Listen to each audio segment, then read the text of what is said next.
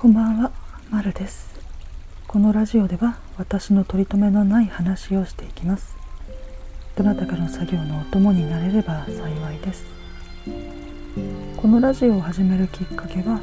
古典ラジオのパーソナリティである樋口清則さんが、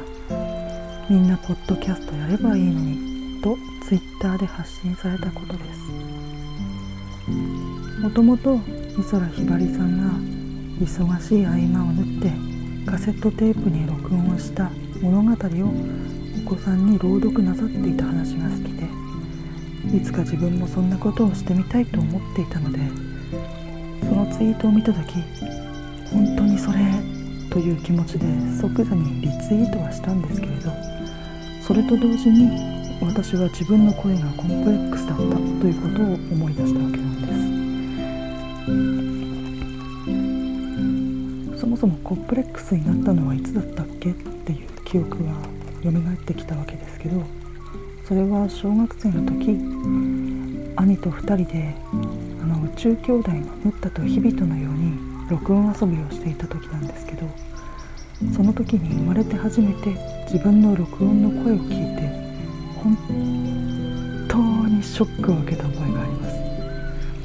えこれ本当に私の声なの？え本当に？って何度も兄に尋ねて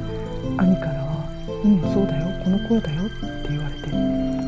自分の耳で聞こえている声と自分の周りの人たちが聞いている私の声が全然違うっていうこともショックだったしいざその周りが聞いている声を自分が聞いてみた時にうわ可愛くないというふうに思ってとてつもなくショックを受けたのでそれ以来基本的に自分の声は聞かないように意識しないようにと生きてきました。でも